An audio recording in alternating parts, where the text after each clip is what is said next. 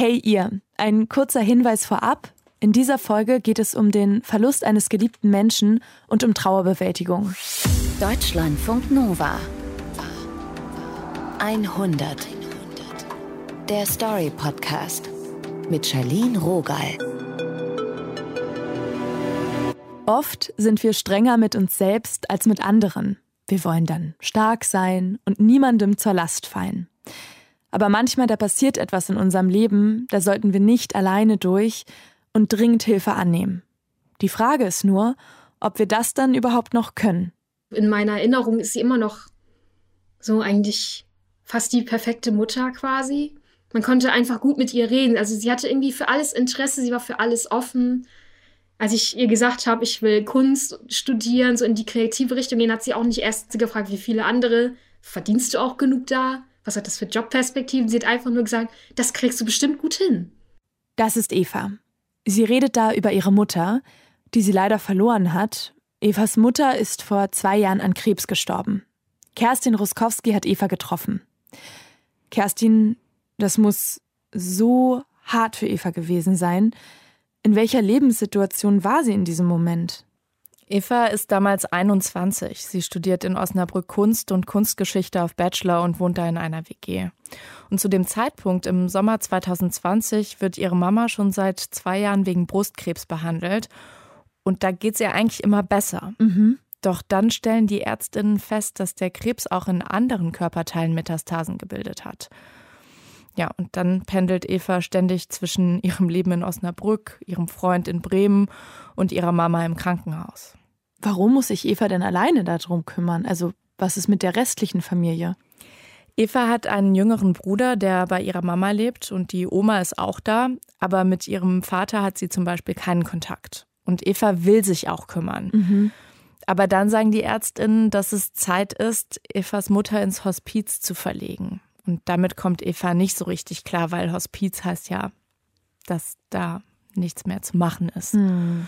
Sie nimmt sich dann einen Tag mal eine Pause und geht ihre Mutter nicht besuchen. Das hatte die ja auch immer geraten, also dass Eva sich mal ein bisschen um sich kümmern soll.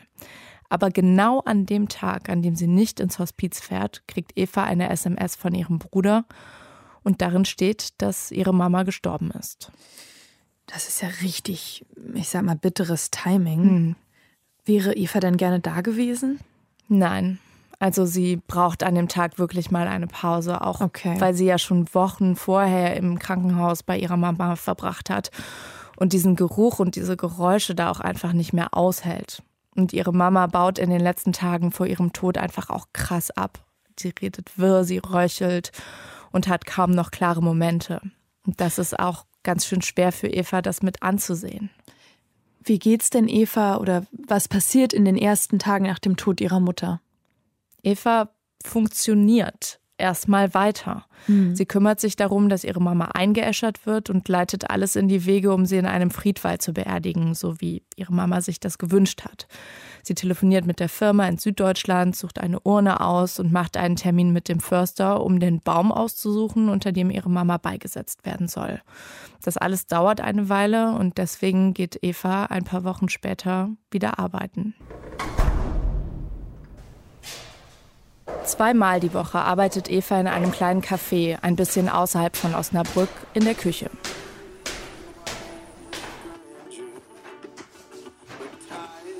Ich will irgendwie was Normales noch haben, wo ich mich so dran festhalten kann, wo ich nicht viel nachdenken muss oder mich auf was konzentriere, was irgendwie so simple Arbeiten, wo ich mich dann nicht verzetteln kann und in ein Loch falle. Wegen Corona trägt Eva eine Maske. Sie bindet sich eine Schürze um, zieht ein Haarnetz über und aktiviert ihren Arbeitsmodus. Ich bin jetzt hier, um zu arbeiten. Ich bin jetzt hier professionell, aber freundlich und das reicht so. Eine Kollegin sagt ihr, was zu tun ist. Und dann legt Eva los. Sie backt Tortenböden und Brötchen. Sie schnippelt Gemüse und macht daraus Aufstriche. Wenn so eine Bestellung mit einer Suppe reinkam, haben wir das noch so vorbereitet, schön angerichtet. Zwischendurch wechselt Eva auch mal ein paar Worte mit ihrer Kollegin oder sie räumen gemeinsam die Spülmaschine aus. Aber im Grunde arbeitet jede so vor sich hin. Die Kollegin weiß, dass Evas Mutter vor kurzem gestorben ist, aber sie lässt Eva ihren Raum. Irgendwo piepst dann wieder so ein Timer, wo man dann aufpassen muss. Und äh, man hat dann gar nicht so viel Zeit, sich auf andere Sachen zu konzentrieren. Und denkt sich so, ja, hier kenne ich mich aus, hier weiß ich genau, welcher Schritt nach welchem kommt. Und da kann mich nichts überraschen. Und als sie alle Aufgaben erledigt hat, füllt Eva ihren Stundenzettel aus, schnappt sich ihre Jacke und rennt zum Zug. Zu Hause hat Eva jede Menge Dinge zu erledigen. Es gab ja kein Testament. Stattdessen ein leeres Konto, auf das Eva keinen Zugriff hat. Ich war über sie familienversichert, musste mich bei der Krankenkasse orientieren. Wie mache ich das jetzt? Kindergeld geht auch auf Mamas Konto. Halbwaisenrente muss beantragt werden. Dazu kommen noch mehr Kosten. Miete, Müllentsorgung, Gebühren für Erbschein und Sterbeurkunde. Ich habe da auch ein Praktikum zu der Zeit angefangen. Denn das Leben muss ja weitergehen. Mama hat ja auch immer alles geschafft. Da, wo meine Mutter gewohnt hat, in unserem Haus, wo wir aufgewachsen sind, musste ich den Auszug organisieren. Denn die Mietrückstände für das Haus häufen sich. Ich bin aus meiner WG ausgezogen. Und stattdessen mit ihrem Bruder zusammen. In einer Kleinstadt in Niedersachsen, wo ihre Oma wohnt. Ich muss noch Kisten packen. Ich muss Tapeten runterreißen. Ich muss ah, irgendwie Helfer koordinieren, die mir noch irgendwie Unterstützung angeboten haben. Ich muss alles Mögliche. Ich muss, ich muss, ich muss.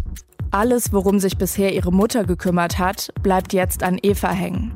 Ihrem Bruder geht es nicht gut, er ist depressiv und muss sogar vorübergehend tagsüber in eine Klinik. Eva denkt, dann muss ich jetzt für uns beide stark sein. Und der Schuldenberg wächst. Und dann habe ich gesagt, wir kriegen es hin. Ich weiß nicht wie, aber wir kriegen das hin. Von ihrer Familie will sich Eva nicht helfen lassen, denn irgendwo will sie auch beweisen, dass sie stark ist und alles alleine schafft, so wie ihre Mama. Denn Eva ist überzeugt, dass die das an ihrer Stelle auch alles alleine hinbekommen hätte. Hab dann auch gedacht, das ist vielleicht ganz gut so, dann musst du damit dich nicht beschäftigen. Was eigentlich gerade passiert. Also stürzt sich Eva noch mehr in die Arbeit. Bei ihrem Praktikum erwähnt Eva den Tod ihrer Mutter noch nicht einmal. Ich wollte einfach, dass alles so wird wie vorher.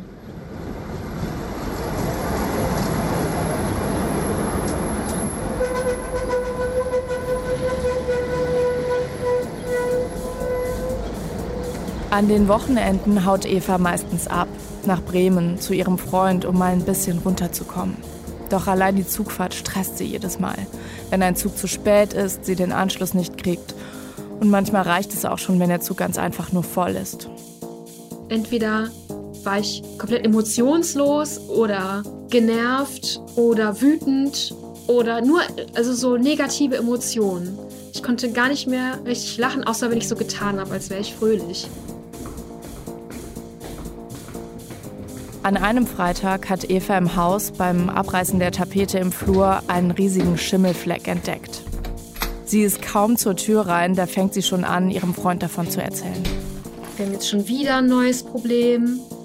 Und ich weiß nicht, ob wir das alles rechtzeitig gewuppt bekommen. Ich mache mir Sorgen, dass da nicht alles fertig tapeziert ist, wenn wir raus sind. Die Zeit drängt, denn in ein paar Wochen müssen Eva und ihr Bruder das Haus schon an die neuen Mieter übergeben. Evas Freund reagiert mit guten Ratschlägen. Ja, du kannst ja schon mal den Schrank da wegräumen und du kannst die Fußleiste ablösen. Eva wird richtig sauer. Kannst du mir bitte jetzt einfach keinen Tipp geben? Kannst du mir bitte einfach nur zuhören? So kennt ihr Freund sie gar nicht. Was ist denn los? Ja, weiß ich doch auch nicht. Ich wollte einfach, dass alles so wird wie vorher. Evas Freund nimmt sie in den Arm, versucht sie runterzubringen. Die beiden legen sich aufs Bett und er hält sie ganz fest. Doch in Eva brodelt es. So sehr, dass sie anfängt zu zittern. Ich wollte eigentlich alles Mögliche gerade erledigen, aber ich wollte auch eigentlich nur eine Pause haben, habe mir das aber nicht gegönnt.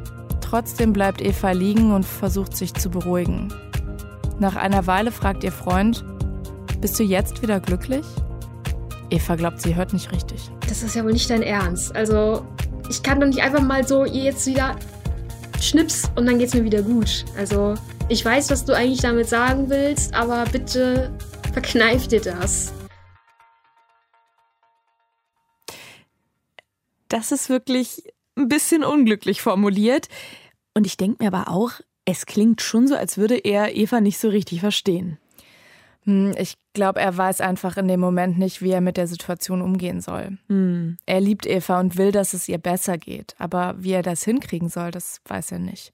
Und Eva kann es ihm auch nicht sagen, denn sie versteht ja selber nicht so richtig, was mit ihr los ist. Ich wusste nicht, was ich von ihm will. Er wusste nicht, was er tun soll.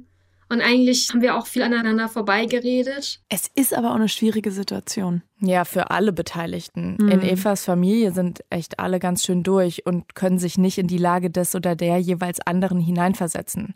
Eva versteht zum Beispiel ihren Bruder nicht. Warum kann der nicht auch mal den Müll runterbringen oder die Wäsche aufhängen? Das regt sie teilweise richtig auf. Und Evas Oma möchte mit Eva über den Tod ihrer Tochter sprechen. Aber das will Eva nicht. Eva will endlich mit ihrem Studium weitermachen. Das war so ziemlich das Einzige, was sie unmittelbar nach dem Tod ihrer Mutter auf Eis gelegt hat. Und das, obwohl ihr das Studium extrem viel Freude macht. Aber es war einfach null Zeit dafür da. Sie muss noch eine Hausarbeit schreiben. In der geht es um Kunstvermittlung mit Videospielen. Beides Themen, die Eva begeistern. Da hat sie viel mehr Bock drauf, als sich mit Versicherungen oder ihrem wachsenden Schuldenberg zu beschäftigen. An einem regnerischen Vormittag will Eva anfangen, die Hausarbeit zu schreiben. Eva kocht sich einen Tee und macht es sich am Schreibtisch gemütlich. Sie fährt den Rechner hoch, startet das Schreibprogramm. Nichts kam raus. Also nicht mal das Inhaltsverzeichnis. Ich wusste nicht mal, was ich für Kapitelpunkte habe. Okay, zu Hause arbeiten ist ja auch schwer, denkt sich Eva und fährt am nächsten Tag nach Osnabrück in die Unibibliothek. Ihren Rucksack und ihre Jacke muss Eva einschließen. Mit in den Lesesaal darf sie nur einen roten Einkaufskorb nehmen. Da packt sie ihren Laptop rein, ein Notizbuch, Federmäppchen, ihren Studierendenausweis, ihr Handy, eine Flasche Mineralwasser und Kopfhörer, damit sie beim Arbeiten Musik hören kann. Eva setzt sich an einen Tisch nah an der Fensterfront. Rechts und links von ihr sitzen mit ausreichend Corona-Abstand andere Studierende, die schreiben, lesen oder prokrastinieren auf Instagram. Sie sortiert ihre Sachen aus dem Einkaufskorb auf den Tisch. Alles fein säuberlich. Eva klappt den Laptop auf und Es funktioniert nicht. Es kommt nichts. Eva sitzt auf ihrem Stuhl und starrt auf den Bildschirm. Eine leere weiße Seite mit einem unaufhörlich blinkenden Cursor. Ihr wird heiß. Sie fängt an zu schwitzen.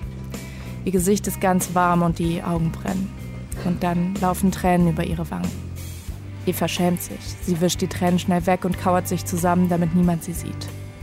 Am liebsten würde sie eine Runde durch die Regalreihen laufen, um sich zu beruhigen. Aber das geht nicht. Wegen Corona muss Eva auf ihrem Platz sitzen bleiben.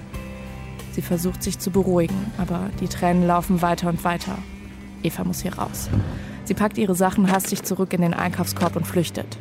Als sie an dem Wachmann vorbeirennt, fragt sie sich, was der jetzt wohl denkt. Ich wollte einfach, dass alles so wird wie vorher.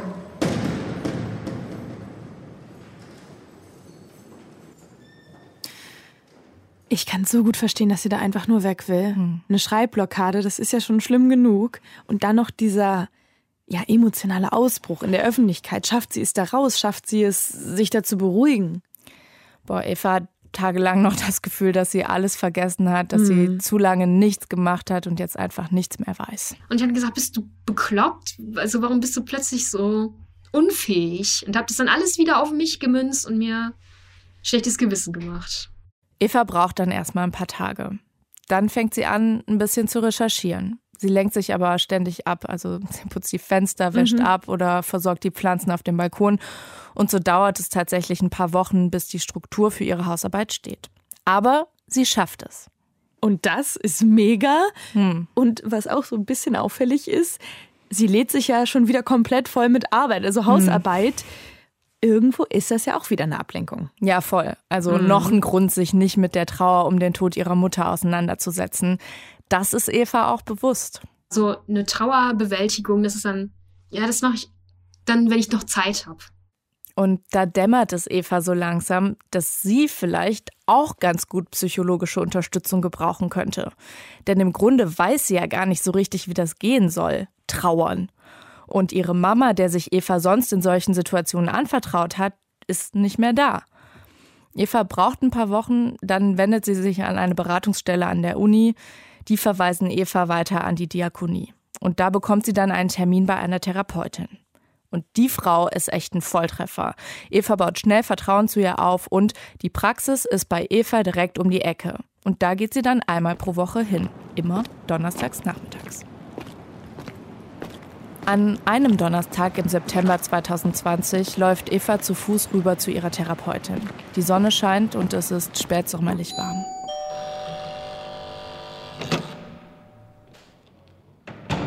In der Praxis stehen zwei Sofas, eins für Eva und eins für die Therapeutin, einfach auch, damit die beiden genug Abstand halten können. Die Pandemie ist ja noch in vollem Gange. Eva setzt sich und die Therapeutin fragt: Wie geht's Ihnen gerade? Eva ist nervös. Ihr Blick fällt auf eine Box mit Taschentüchern zum Herausziehen, die auf einem Beistelltisch steht. Sie hat ein mulmiges Gefühl im Magen, wie jeden Donnerstag eigentlich, weil sie ja weiß, was kommt. Ich muss jetzt wieder zulassen, jemanden wirklich, wirklich das zu sagen, was ich denke. Und das ist unglaublich beängstigend gewesen, jedes Mal. Die Therapeutin gibt ihr Zeit. Und dann fängt Eva an zu erzählen. Von der Hausarbeit, mit der sie so struggelt. Dass sie das Gefühl hat, als studentische Hilfskraft den Dozenten nicht gut genug zu helfen. Und von den Terminen bei der Schuldnerberatung, die ihr unglaublich peinlich sind. Meine Mutter hat das doch auch uns immer unterstützt. Sie hat immer so viel auf einmal hingekriegt und hat sich dabei immer zurückgenommen und die Bedürfnisse aller vor ihre eigenen gestellt. Die Therapeutin hört geduldig zu.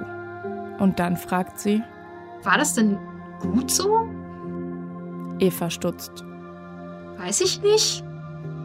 Die Therapeutin fragt weiter. Hatten Sie denn das Gefühl, dass Ihre Mutter damit glücklich war, dass sie immer das getan hat, was die anderen so brauchen oder immer sich selbst so viel verboten hat, damit es ihnen gut geht? Hätten Sie ihr das übel genommen, wenn sie es nicht getan hätte? Oder hat sie mal auch was getan, wo sie nicht mit einverstanden waren? Eva denkt nach. Und dann fällt ihr eine Situation ein, in der ihre Mutter moralisch nicht ganz einwandfrei gehandelt hat. Da ging es auch um Kindergeld oder sowas. Und wo sie dann gesagt hat, schick das und das mal nicht ab oder sag denen nicht Bescheid, weil dann äh, kriegen wir da keine Probleme oder dann wird uns das nicht gekürzt oder so. Und eigentlich soll man das nicht machen. Man hat ja eine Pflicht, das anzumelden, wenn sich irgendwas verändert. Die Therapeutin schaut Eva an und sagt, das zeigt doch, dass ihre Mutter auch manchmal egoistisch gehandelt hat. Eva ist irritiert. Sie war doch immer vernünftig oder Sie hat immer genau das getan, was adäquat war und damit waren immer alle zufrieden. Dass ihre Mama auch mal Notlösungen finden musste und vielleicht auch ganz einfach manchmal nicht wusste, was das Richtige ist, da hat Eva noch nie drüber nachgedacht. Am Ende der Sitzung gibt die Therapeutin Eva noch etwas mit auf den Weg. Denken Sie mal darüber nach, wie Sie wirklich sein wollen. Wollen Sie dieser Mensch sein, der immer zurücksteckt und immer den Menschen, die man liebt und denen man helfen möchte, alles gibt, was man kann, aber dabei die Selbstliebe vergisst.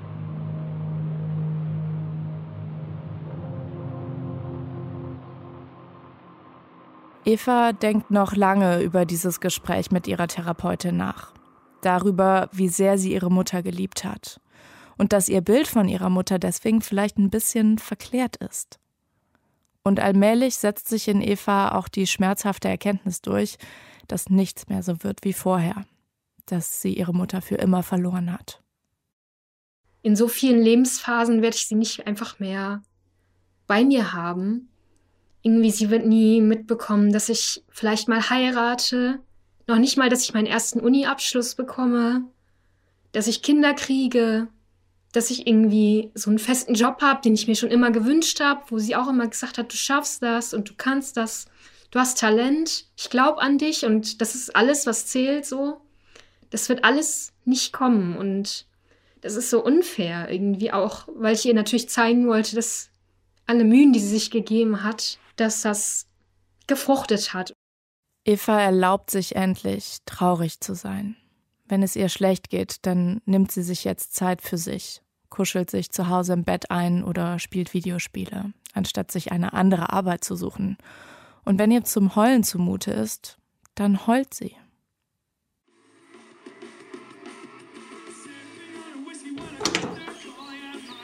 Im Oktober 2020 wohnen Eva und ihr Bruder seit einigen Wochen in der neuen gemeinsamen Wohnung. Das Zusammenleben läuft ganz gut. Aber Evas Zimmer spiegelt noch immer das Chaos wider, das in ihr drin los ist. Überall stehen geöffnete Kartons und Kisten herum, die Regale an der Wand sind nur halb aufgebaut und die Hälfte von ihrem Zeug ist noch im Keller. Eva will endlich Ordnung schaffen. Sie räumt auf und sortiert Sachen in den Schrank. Da bekommt sie eine Nachricht von einer Freundin. Von der hat sie lange nichts gehört. Eva setzt sich aufs Bett und schreibt zurück. Und dann scrollt sie durch den Nachrichtenverlauf und landet bei ihrer Mutter. Mit diesem Profilbild, was sie noch hatte. Es ist ein Bild von ihrer Katze, die durch das Blumenbeet im Garten streunt. Dann habe ich noch geguckt, so die letzten Nachrichten. Da hatte sie schon nicht mehr so viel Kraft, so das Handy zu halten und drauf zu tippen. Da waren es immer nur ganz kurze Antworten von ihr. Dann habe ich mir so alte Nachrichten angeguckt, wo sie mir so Kinderfotos, die sie beim Alben durchsehen gefunden hatte, geschickt. Dann guck mal, dein Karnevalskostüm von damals oder da war mein Bruder gerade geboren, hatte ich mich als Kleinkind zu ihm so ins Gitterbett gelegt und ihn so umarmt. Oder nach einem Wochenende, als Eva zu Hause zu Besuch gewesen war. Bist du gut nach Hause gekommen? Schön, dass du da warst. Ich hab dich lieb. Mach dir noch einen schönen Abend. Eva scrollt immer weiter und denkt, ich habe ihr ganz schön wenig geschrieben. Aber wir haben oft telefoniert, oder? War es zu wenig? War es genug? Sie schaut sich alles nochmal an, was sie und ihre Mutter sich geschrieben haben. Alle Nachrichten, alle Bilder, alle Smileys. Bis sie am Anfang angekommen ist. Ich habe die ganze Zeit so das Handy im Anschlag gehabt, dass ich was tippen will, vor allem. Dass ich ihr noch irgendwas schreiben will. So als ob da gar nichts passiert wäre. Irgendwann merkt Eva, dass ihre Beine eingeschlafen sind, weil sie so lange verkrampft auf ihrem Bett gehockt hat. Und sie merkt auch, wie traurig sie das macht, die alten Nachrichten zu lesen. Es ist, tut nur weh, sich das anzugucken. Und nicht auf eine Weise, es tut weh, aber danach fühle ich mich leichter, sondern es tut einfach nur weh. Da wird jetzt nie wieder eine Nachricht kommen. Und deshalb trifft Eva eine Entscheidung. Ich lösche das jetzt. Oh, also das ist jetzt wirklich unerwartet. Ja, das ist eine ziemlich radikale, spontane Bauchentscheidung. Aha. Aber Eva fühlt sich sofort besser, nachdem sie diese Nachrichten gelöscht hat, weil sie wenigstens ein bisschen die Kontrolle zurückbekommen hat. Hm. Und sie hat ja die Erinnerung an ihre Mama, auch wenn sie merkt, dass die allmählich blasser wird. Ich habe auch gemerkt mittlerweile, dass ich mich an ihre Stimme zum Beispiel nicht mehr so klar erinnere. Und erst dachte ich, ich werde das nie vergessen oder so ihren Geruch, irgendwie wie es ist, von ihrem Arm zu werden. Das alles wird langsam irgendwie schwerer, irgendwie das noch sich daran direkt zu erinnern. Und das ist normal, das gehört zum Prozess dazu. Man muss auch vergessen, aber es ist dann schade, weil man sich ja so gerne daran erinnert. Aber auch das ist okay, oder? Wird allmählich okayer, sagt Eva. Mir geht's gut und ich bin auf einem guten Weg. Und dazu gehört für Eva auf jeden Fall auch, dass sie mal egoistisch sein darf. Sich nicht immer nur um andere kümmert, sondern zuerst um sich selbst. Ja, zwei Jahre, das ist ja eigentlich auch keine besonders lange Zeit, um den Tod eines Elternteils zu verarbeiten. Das stimmt, ja. Wie hat denn Evas Beziehung die letzten Jahre das verkraftet? Also sind die beiden noch zusammen? Da war es ja auch ein bisschen ruckelig. Ja, die beiden sind noch zusammen und sie planen Schön. gerade zusammen zu ziehen. Eine mhm. Wohnung haben sie sogar schon in Bremen. Und sie überlegen gerade zusammen, wie sie die einrichten wollen. Oder besser gesagt, Eva überlegt und schlägt ihrem Freund immer mal wieder Möbel vor und er sagt dann, mm, ja, mal schauen. Ja, herrlich, das typische Hin und Her. Ähm, wie ist denn das eigentlich, wenn Eva jetzt umzieht? Geht sie dann noch zur Therapie? Also im Moment gerade nicht, aber sobald der Umzug geschafft ist und sie alle Kisten ausgepackt hat, dann will sie sich in Bremen wieder eine Therapeutin suchen, einfach mhm. weil sie merkt, dass sie noch immer nicht ganz fertig ist mit ihrem Trauerprozess. Aber genau das war ja ein wichtiges Learning für sie, dass es okay ist, sich Hilfe zu suchen, dass sie nicht perfekt sein muss, weil das niemand ist, außer natürlich ihre Mama. Mhm. Denn die ist für Eva immer noch die Beste, auch wenn Eva verstanden hat, dass sie ihre Mama vielleicht ein bisschen zu sehr auf den Podest gestellt hat. Sie hat immer versucht, uns so alles zu ermöglichen, was wir uns wünschen. Sie ist viel mit uns nach draußen gefahren, hat irgendwie Museen mit uns besucht, hat da auch unsere Interessen gewürdigt. Sie hat uns irgendwie in die Kunstschule geschickt oder zum Sport, wenn wir dahin wollten.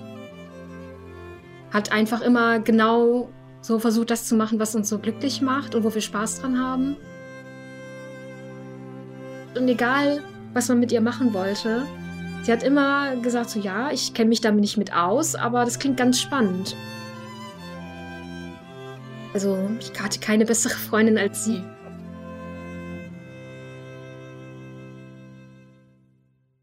Trauern kann anstrengend sein und dauert und manchmal, da tut es auch einfach noch sehr lange ganz schön doll weh.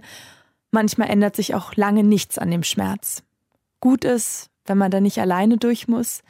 Und ich finde es gerade richtig schön, dass Eva sich öffnen konnte und eine Anlaufstelle hatte. Kerstin Ruskowski, danke, dass du uns Evas Geschichte erzählt hast. Das Team um diese 100 sind Uwe Bräunig, Taina Grünzig und Julia Roche. Wir freuen uns auf eure Geschichten und Vorschläge. Schreibt uns eine Nachricht an 100.deutschlandfunknova.de.